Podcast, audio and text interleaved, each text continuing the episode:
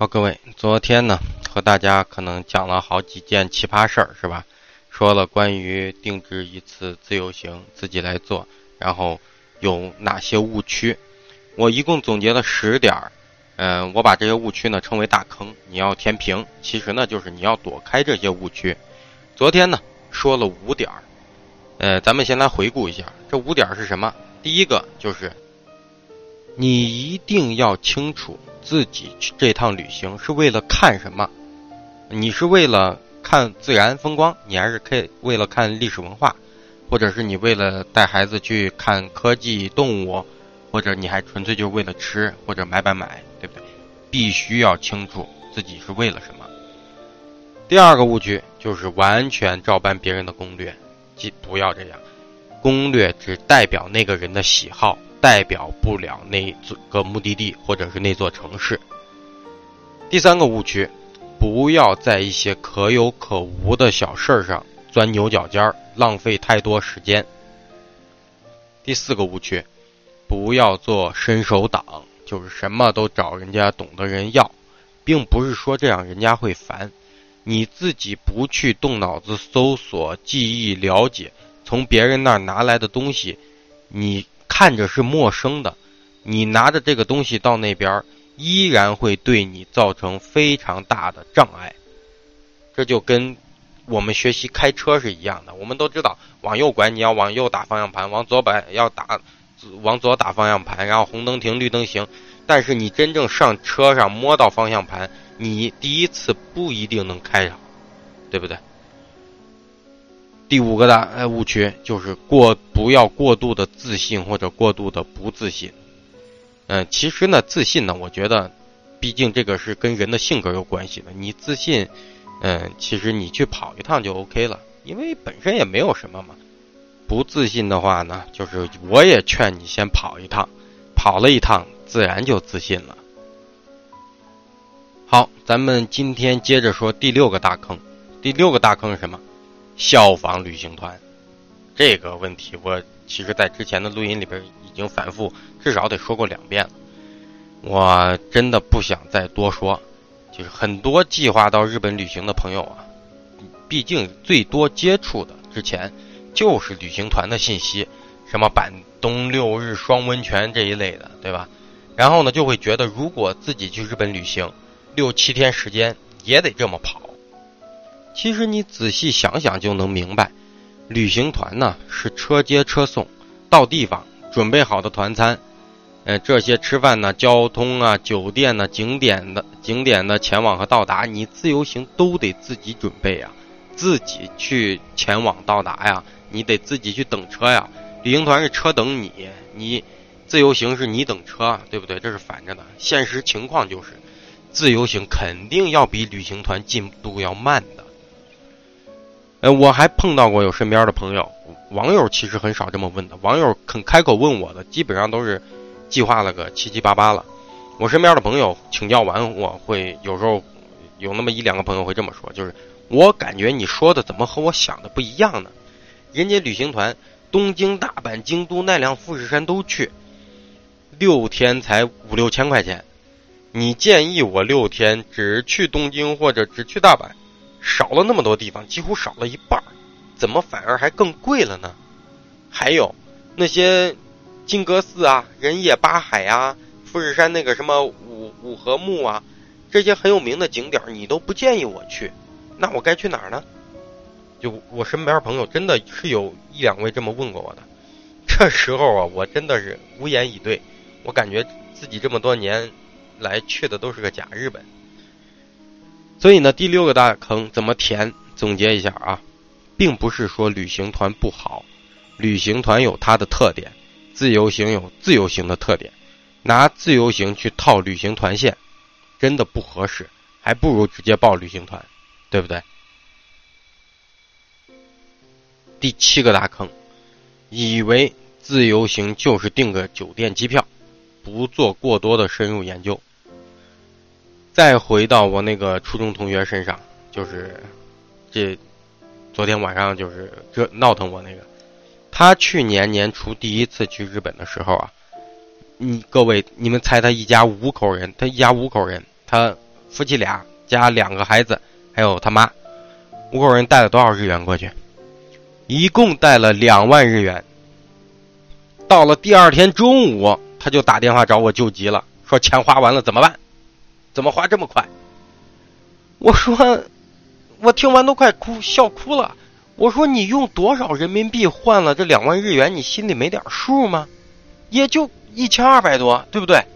你觉得你在国内，你们一家出五口出门玩上一个礼拜，只用花一千二百块钱吗？你想想，可能不可能？这就是没有研究透啊，就嗷嗷叫跑出来了，很多细节都被忽略掉了。还有的朋友之前他去的时候，嗯，就是没有问过我，但是去完日日本回来之后，比如说有时候在坐在一起啊碰见呢，会相互交流。有的朋友就有一位朋友特别明，我记得特别清，他就说自己准备不充分。我说怎么不充分了？他说在京都安排的不好。他住在京都站附近，玩了三天，在京都一共。第一天，他去了金阁寺，金阁寺在城西；去了清水寺，清水寺在城东。第二天去了北野天满宫，北野天满宫离金阁寺比较近，和福建道和大社，福建道和大社又离清水寺比较近。第三天呢，去了蓝山，蓝山又在金阁寺那边。我说那是啊。你北野天满宫、金阁寺、蓝山，你放在一天多好，三天竟是城东城西往返跑了。你算算你在路上耽误了多少时间，对不对？完了，他还和我说，他清水寺和地主神社都是分两天去的。各位，地主神社在哪？地主神社在金阁寺的山门外啊。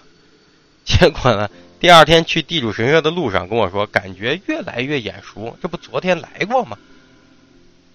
总结一下，这一点就是所谓的深入研究啊，有能力有时间，应该去了解历史和文化；没有，至少也得知道如何能把景点串起来，如何跑最划算。包括一些景点，要知道人家的闭馆日，不要去了不开门。这种情况呢，我遇见的是最多的。日本有很多的展馆什么的，星期一闭馆。我已经在星期一吃了好几次的闭门羹了。第八个大坑，许多人会觉得出境游就得会当地语言，这是最多最多最多朋友和我提起的。说问你日语，你日语是不是特别好？我说我不会啊。那也有一些朋友就我想去，但是怕语言不通。你的功课如果做足了，自由行和当地人的交流自然就会变少。再者，语言不通并不影响旅行，语言不通只是你影响你说话而已。如果你对真的对学习当地语言没兴趣，也不要觉得去之前突击一下语言会好。有很多朋友和我说，我打算学日语，我要去日本玩，那只会适得其反。除非你真的很努力、很有本事，半年就日日语日常绘画就学得呱呱叫了。人家本来可以和你简简单单讲两句英语的，一见你啊一张嘴会日语，好家伙，开始用当地语言和你交流。日本里边那么多敬语，同志们，嗯，那真的日语其实并不难，并不好学。你会发现，你刚学会的那几句话呀，反而把你晾在了一个更糟糕的境地。总结一下，第八个大坑，怕语言不通而不敢出去旅行啊，我认为。只是一个开脱的借口，说这种话的人，一定有更大的不愿出去的，或者是出不去的理由。记得有一天呢，我和我发小喝酒，然后喝到一半儿，他他他跟我说，他是属于那种一直想出去却不出去，跟我说语言怕语言不通什么。我说你就只管走，有什么我在后边顶着你，二十四小时在线支持服务，是不是？又不是说公司离了你就不赚了。他最终的回复啊，他说什么？他说我怕的就是领导发现公司离了我还照赚，这才是他真正不敢出去的理由，而不是说语言不通他不敢出去。第九个大坑，盲目迷从知名景点。去年在山阴地区走的时候，这个路过柯南博物馆，我没进，发了个朋友圈。然后好几个朋友冲我嚷啊，你怎么不去啊？柯南啊，太可惜了。我说我又不是柯南迷，我去什么？我一集柯南也没看过。然后还有位朋友回我说，我也不是柯南迷，我也没看过几集，但是那么有名，不应该错过呀。这我就奇了怪了，我真的不理解为什么不应该错过。它本身也不是就是属于那种很有文化价值的，根本不是我的菜，我去干嘛？有些东西看似有名，但真的不是你的菜。你你会觉得可惜吗？你不会，对不对？就好像我昨天在那个前五个大坑里边说过的，你有的朋友你就没看过《灌篮高手》，你去镰仓那个路口凑什么热闹，对不对？没有那个必要嘛。包括去年在山阴的时候，当天是日本的三大祭之一的天神祭，我没去看成，为什么？因为我太太和儿子在。环球影城里面看当晚的花车巡游，呃，也有朋友说你放着天神不祭不去，你要去看环球影城的花车巡游，你真是说心里话，我也觉得应该去看天神祭，但天神祭对我太太和我儿子来说，根本不是人家俩的菜啊。日本三大祭又如何？一年一次又如何？人家不觉得可惜。说实话，有些知名的地方，比如东京的秋叶原、京都的金阁寺。这俩地方算有名吧，我到现在都没去过。秋叶原我嫌人多闹腾，金阁寺则是我搜遍了网上的照片，除了侧前方和背后，我就没看到过金阁寺还有第三个角度和别的地方的照片。而且那里是旅行团的重灾区，我不想去人挤人。所以呢，咱们来总结一下如何填第九个大坑。自由行啊，就是只去自己想去的。记住这一句话就足够了，这就是自由行的精髓。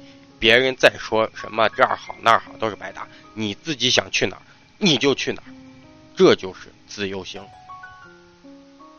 OK，最后一个第十个大坑，逃不出自己的舒适区。这个坑啊，可大可小。前面说过，我那个同学家，他说他家里口味清淡，就是非要找那个不咸的拉面。这就是一种逃不开舒适区的行为。日本和咱们的文化、生活什么的还都是比较相似的，所以许多中国人去日本也并不觉得不舒适。唯一的一点可能就是在外边没有热水喝，对吧？日本和欧美一样，三酒店也都是加了冰的水。前几些年啊，我们一行几人去非洲的时候，北非摩洛哥，在伊斯兰世界，这种情况就特别明显。他们那儿天天就是烤肉、法棍儿、烤肉、法棍儿，就没有别的。就是我们同行的有两位七零后，到哪儿都是要喝热水的，这还好。关键他们吃不惯那边的饭，就是烤肉、法棍儿、烤肉、法棍儿，塞的都不消化。去了十五天，两个七零后从第四天开始，每天就靠着超市里的可乐和薯片过活。小地方没有中餐馆啊，我们当中十十天就没见过中餐馆，那就是愣饿呀，俩人饿的话都不想说了，饿的脾气一个比一个大。到后来好不容易到了摩洛哥的千年古城菲斯，我说找中餐厅没找着，然后我看到有必胜客，有一家必胜客，我心说给俩人买必胜客也行啊，全世界连锁的口味应该也差不多，那么买了个大披萨给。给他俩带回去，我还专门尝了一块，和咱们国内的几乎是一个味儿。送去俩人的房间，都一天没吃东西了啊！俩人看了一眼，连接都没有接，就说我不饿，你吃吧。不是批评这两位七零后，你逃不出自己的舒适区啊！出来旅游就是活受罪，还不如在家待着。所以总结一下，出去旅行本身就是一种逃离舒适区的行为。还是要把心态尽量放宽的，尽可能的让自己多去体验，而不是多去发现这儿不合你的意，那儿不合你的意，那不叫旅行。以上的十个大坑都是我这些年来遇到过的真实案例，和各位说的全部都是真实的，基本上囊括了对于自由行的一些错误理解。希望啊。